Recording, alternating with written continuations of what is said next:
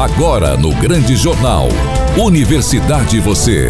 A educação mais perto de você.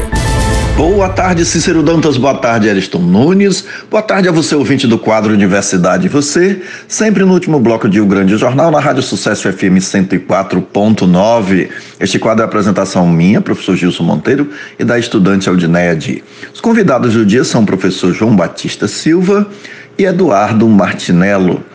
Com a participação especial de Wênia Kelly e Gabriel Santos, falaremos sobre o tema A Primeira Defesa de Dissertação de Tese no Programa de Pós-Graduação em Ciências e Sustentabilidade da UFSB. Quem vai falar é o coordenador do curso, o professor João Batista, e o primeiro estudante que defenderá sua tese aqui em Teixeira de Freitas, ainda hoje às 14 horas. Boa tarde, Aldineia Dier. Boa tarde, professor Gilson. Boa tarde, Cícero Dantas. Boa tarde, Eriston Nunes. Boa tarde para os nossos colaboradores, Wênia Kelly e Gabriel Santos, que fazem a participação especial de hoje. E boa tarde a você, nosso querido ouvinte, que sempre nos acompanha aqui na Rádio Sucesso FM 104.9. E boa tarde para os nossos convidados do dia, o Eduardo, estudante do programa de pós-graduação em Ciências e Sustentabilidade da UFSB, e o professor João Batista, que é coordenador do programa de pós-graduação. Obrigada por terem aceitado o nosso convite. Sejam todos muito bem-vindos ao nosso quadro Universidade Você. Boa tarde, professor João. Qual é a importância da primeira defesa de mestrado do programa de pós-graduação em Ciências e Sustentabilidade? É, boa tarde, ouvintes da Rádio Sucesso FM. Né?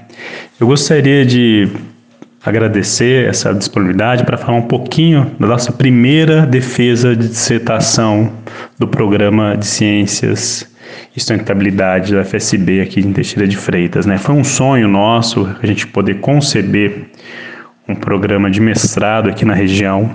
Né? E esse programa de mestrado ele tem um CENE, uma espinha dorsal central, que é a questão de resolver conflitos, tanto da parte é, questão agrária, do desenvolvimento agrário, na parte de recursos naturais, disponibilização de recursos naturais, e uma outra parte das relações como a sociedade atua com o meio ambiente, como com a agricultura, né, com a pecuária.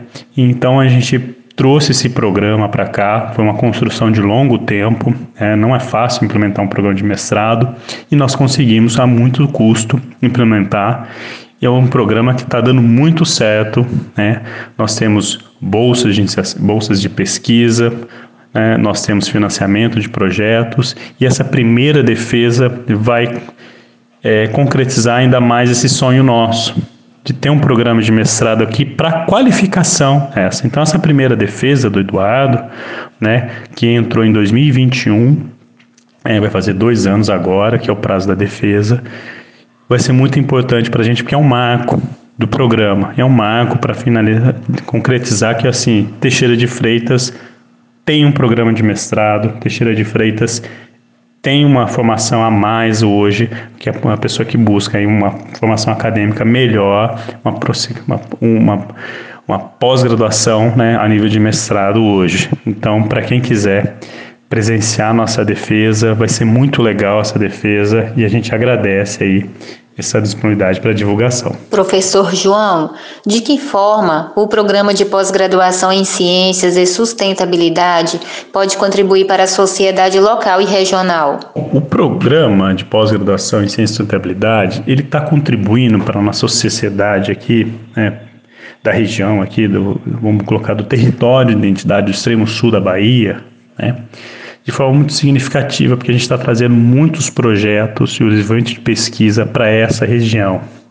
Né? Desde pesquisas voltadas para é, conflitos de recursos naturais, né? a gente está dando um exemplo, a gente está desenvolvendo um aplicativo para disponibilizar informações hídricas para facilitar o toga em parte de manejo de barragens né, e de águas.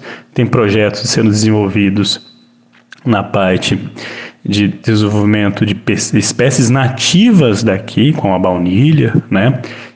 projetos sendo desenvolvidos na parte de desenvolvimento agrícola daqui, né, ou seja, na parte de quais as melhores variedades de mandioca que a gente pode disponibilizar, né, e projetos socioambientais, né, do tipo como a sociedade está relacionada com os espaços públicos daqui, como a sociedade tem essa questão é, e a visão pelas lutas tanto quilombolas quanto de outros, é, outras minorias que estão aqui no território precisam ter espaço. Então, o programa ele tem todas essas características, né, tanto, tanto da parte agrária, quanto a parte do desenvolvimento de recursos naturais, quanto a parte da sociedade. E a gente está aqui para desenvolver essas pesquisas para que isso possa se concretizar e essas tenha um desenvolvimento melhor da sociedade com relação a essa parte aqui. Senhor Eduardo Martinello, quais contribuições essa sua pesquisa traz para o meio acadêmico, para as pessoas que estão aqui na academia e para as pessoas da sociedade? Bom, para o meio acadêmico, a minha pesquisa ela traz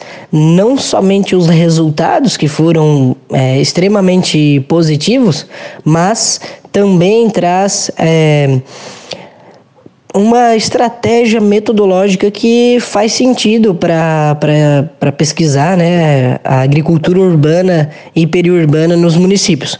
A agricultura urbana e periurbana é um movimento que vem crescendo nos últimos anos, é, em especial fora do país, mas agora no Brasil acredito que vai ser, ela, ela vai ter um, um boom bem grande na próxima década. Então, são poucos os trabalhos que já existem a respeito da agricultura urbana, os trabalhos é, científicos, né? E, e, nesse sentido, a minha pesquisa vem contribuir é, nesse ponto para o meio acadêmico. Para a sociedade, é, o benefício ele é muito maior, né? Porque quando você quando você consegue investigar uma, um programa de agricultura urbana, uma horta que seja, esse benefício é direto para a população, né? Você consegue comprovar que é possível produzir alimento do lado da casa das pessoas, do lado das residências, né? Então, esse é um benefício direto. E aí tem os benefícios indiretos também, que é quando você compra do lado já da casa das pessoas, você não, não tem gasto de combustíveis fósseis, por exemplo, para transportar alimentos a longas distâncias. Senhor Eduardo, quais seriam os maiores desafios para o combate da insegurança alimentar? Eu considero que o principal desafio para que se consiga efetivamente combater a insegurança alimentar e também a fome, seja combater o próprio sistema que a gente está inserido, né? Porque esse sistema, é o sistema econômico, né? Porque esse sistema ele não é, se preocupa propriamente com as é, é, suprir as necessidades humanas, né? Mas sim em gerar lucro a todo custo, né? Então o lucro vem acima de qualquer qualquer outra coisa. E aí quando você precisa combater a necessidade das pessoas, né? Combater é, principalmente a necessidade relacionada à fome, vulnerabilidade alimentar e por aí vai muitas vezes você não, não vai conseguir ter lucro, você não vai fazer essa roda é, do, da, da economia girar, né? Mas você consegue suprir necessidades humanas sem, sem hum, necessidade de grandes lucros. Agora, é, outros é, outros desafios é tentar, tentar fazer com que os gestores públicos possam se sensibilizar e fomentar essa, essa metodologia de produção de alimento, né, que é do lado da casa das pessoas. Como isso acontece em vários municípios do Brasil e também fora do Brasil. A exemplo de Curitiba, Rio de Janeiro, São Paulo, Recife e é, Belém, e no nosso caso aqui, Araranguá também. Seu Eduardo, de que forma as universidades podem contribuir para a promoção da sustentabilidade no mundo? As universidades elas estão diretamente relacionadas com a promoção da sustentabilidade na nossa sociedade, né? Principalmente aquelas universidades que elas não ficam somente no ensino, mas que elas trabalham com pesquisa e com extensão também, né? É, nas universidades brasileiras que a gente desenvolve a pesquisa de fato, né? Onde a gente vai conseguir, é, por exemplo, no caso da minha pesquisa, é onde a gente vai conseguir, talvez, promover uma outra relação de produção de alimento que seja saudável, que seja do lado das, da, das pessoas, das residências, que possa ter um engajamento comunitário. E isso é, é, sem sombra de dúvidas, também uma promoção à sustentabilidade, né? Mas daí é, é aquela história, não pode ficar lá dentro, engessado no ensino, né? Precisa é, ter um investimento é, é, forte em pesquisa e também um investimento forte em extensão. Né? Essas pesquisas não podem ficar somente dentro das universidades, elas precisam ir para a comunidade, né? precisam voltar é, para a comunidade. Como é o caso aqui da, da minha pesquisa de mestrado, que eu fui lá, pesquisei a respeito de agricultura urbana, mas também fiz é, na prática né, uma experiência de agricultura urbana, de horta urbana comunitária. É, agradeço a oportunidade de estar conversando com vocês, né? É, nas pessoas do professor Gilson e da, da Aldineia, pelo convite de estar aqui hoje. Certo? Grande abraço. E agora vamos receber o Gabriel Santos trazendo mais uma campanha de junho. É com você, Gabriel. Amigo ouvinte, boa tarde. O Dia Internacional sobre Abuso e Tráfico Ilícito de Drogas é celebrado anualmente em junho é uma ocasião importante para refletirmos sobre os desafios e consequências do uso indevido de substâncias psicoativas e do comércio ilegal de drogas em todo o mundo. Esta data tem como objetivo aumentar a conscientização sobre os danos causados pelo abuso de drogas, tanto para os indivíduos quanto para a sociedade como um todo. O uso indevido de substâncias psicoativas pode levar a problemas de saúde física e mental além de causar dependência, desestruturar famílias e comunidades e contribuir para a criminalidade. O tráfico ilícito de drogas é uma das atividades criminosas mais lucrativas e prejudiciais da atualidade.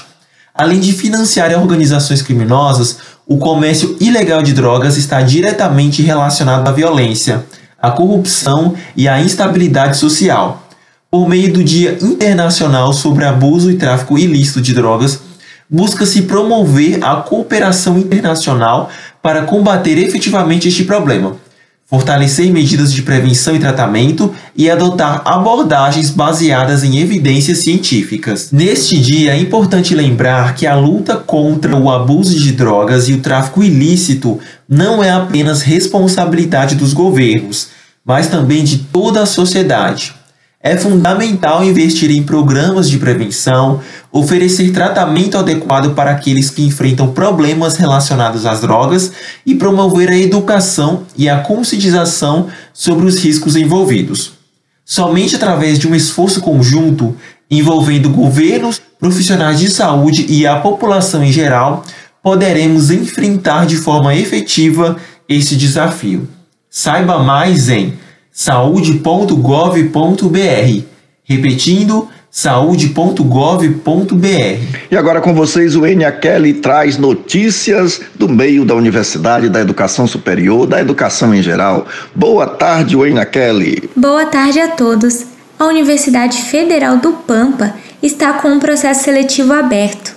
Neste edital, são ofertadas 230 vagas para ingressar no curso de Letras Português de maneira EAD, ou seja, no ensino à distância. Poderá participar deste edital qualquer pessoa que tenha concluído o colegial e a seleção será por meio das notas do ensino médio, sendo uma das grandes novidades. Essa é uma daquelas oportunidades para você que quer conquistar um diploma de curso superior em uma instituição federal. As inscrições são gratuitas e duram até o dia 27 de julho. Para saber mais e se candidatar, entre por meio do site unipampa.edu.br e acesse também pelo Instagram Unipampa Oficial. A UFSB está preparando o Forró do Freire, um projeto colaborativo que busca trazer a festividade para o nosso campus. Então, no dia 7 de julho, às 19 horas, aqui na UFSB Complexo 1, contaremos com a sua presença para celebrarmos juntos esse grande evento. E assim finalizamos mais um quadro Universidade Você. Agradeço aos nossos convidados do dia, o professor coordenador do programa de pós-graduação em Ciências e Sustentabilidade da UFSB, o João Batista, e o estudante de pós-graduação, Eduardo Fernandes Martinello. Obrigada por terem aceitado o nosso convite e terem participado do nosso quadro, falando sobre a primeira dissertação do programa de pós-graduação. Agradeço também também a atenção dos nossos queridos ouvintes. Desejo a todos um bom final de semana e na semana que vem estaremos aqui, se assim Deus nos permitir. Um beijo no coração de todos e até a próxima semana. Acabou, que pena que eu tenho que ir embora. Boa tarde, Cícero Dantas, boa tarde, Ariston Nunes, boa tarde, Odneia Di, com quem divido a apresentação e produção deste quadro Universidade Você. Boa tarde a quem estiver em casa, no carro, no trabalho, seja onde for, em qualquer lugar deste mundo. Fique com nosso Deus. Tchau, Teixeira de Freitas. Tchau, Brasil. Tchau, mundo. E até a próxima sexta-feira, sempre no último bloco de O Grande Jornal, no quadro Universidade e Você. Esta é uma atividade vinculada ao grupo de estudos e pesquisas em ecossistemas comunicacionais e as tecnologias da inteligência. ECOEM. Você acabou de ouvir o Grande Jornal, um jornal completo, imparcial e interativo. O seu encontro diário com a informação. O Grande Jornal. Apresentação Cícero Dantas. Reportagem Márcio Barney e Miriam Ferreira. Produção e sonoplastia Eriston Nunes. Direção geral Leco Gomes.